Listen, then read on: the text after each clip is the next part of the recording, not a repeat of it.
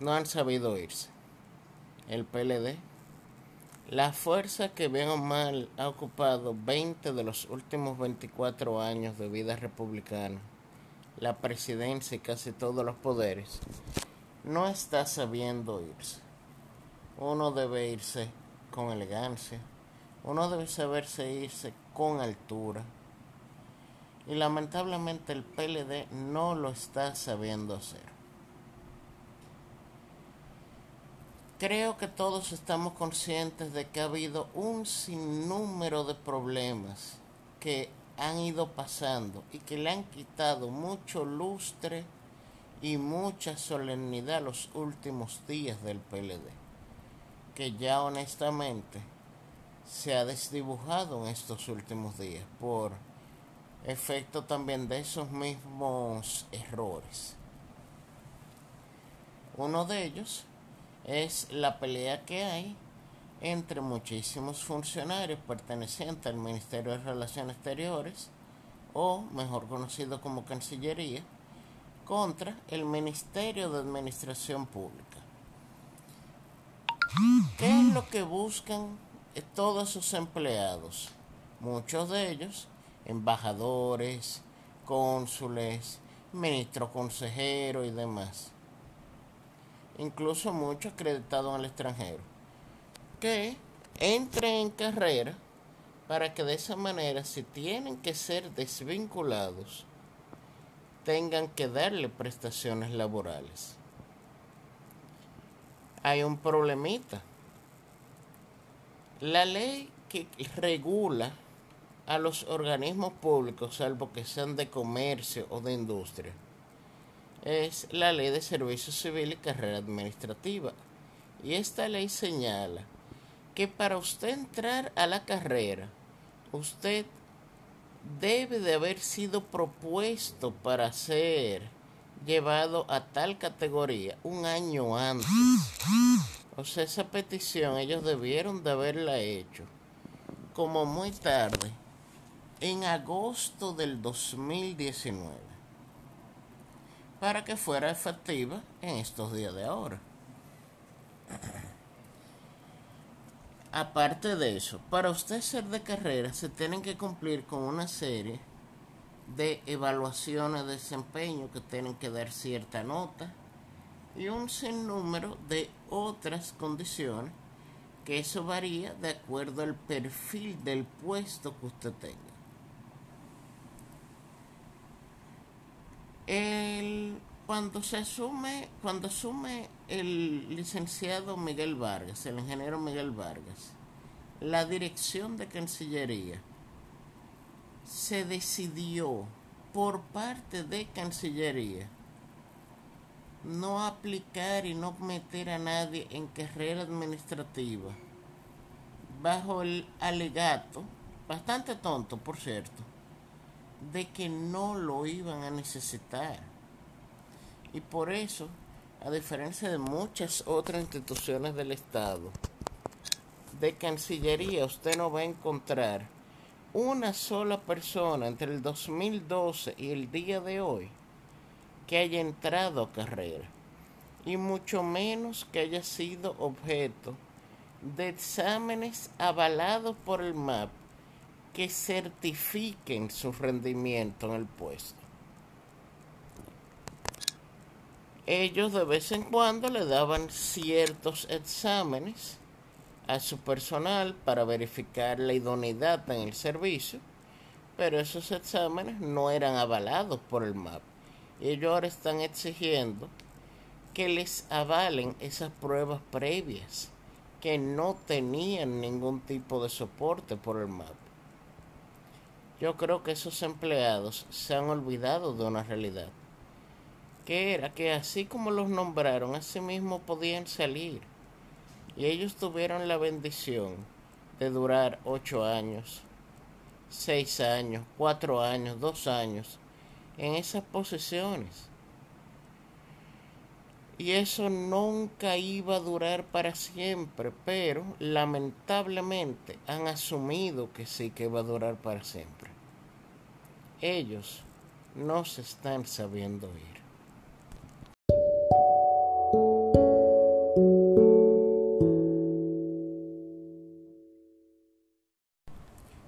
Otro caso también de lo que ha pasado en estos últimos días del fin de una era, como yo mismo lo catalogué en su momento, es que el asunto de que ahora tenemos la sorpresa de que tenemos aprobado un aeropuerto en Bávaro.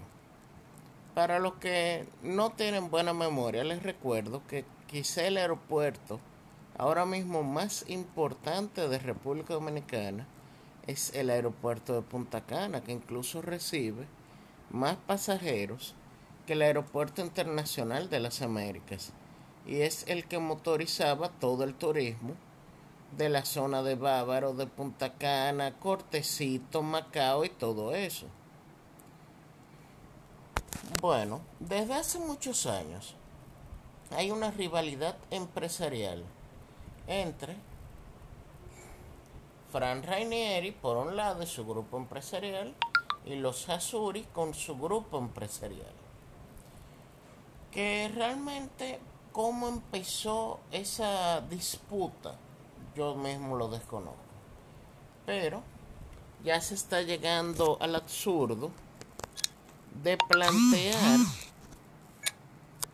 esa creación de ese aeropuerto que va a estar a 20 minutos de uno ya establecido. En materia aeronáutica, 20 kilómetros en vuelo es menos de dos minutos.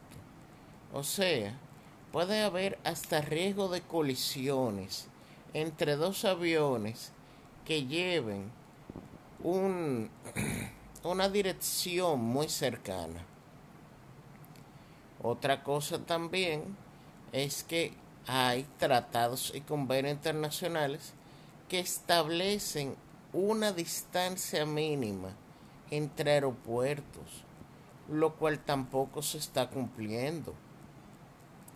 Eso puede costarle al país la tan famosa categoría 1 que tantos años le costó alcanzar. Y no solo eso, puede plantear serios problemas hasta de operación de los dos aeropuertos o de uno de ellos.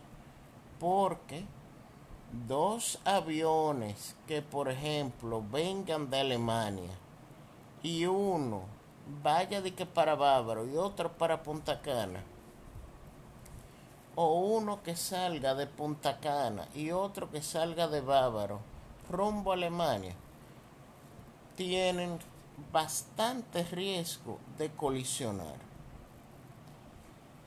Que eso puede aportar empleos es relativo, porque sí, en todo aeropuerto se necesitan personal pero hay realmente la necesidad y hay realmente la cantidad de personas en esa, en esa región que se requieran para poder operar dos aeropuertos y dos aeropuertos de cierta envergadura porque este aeropuerto se está planeando para la zona de Bávaro no va a ser un aeropuerto pequeño, sino que va a ser un aeropuerto que compita directamente con el aeropuerto internacional de Punta Cana.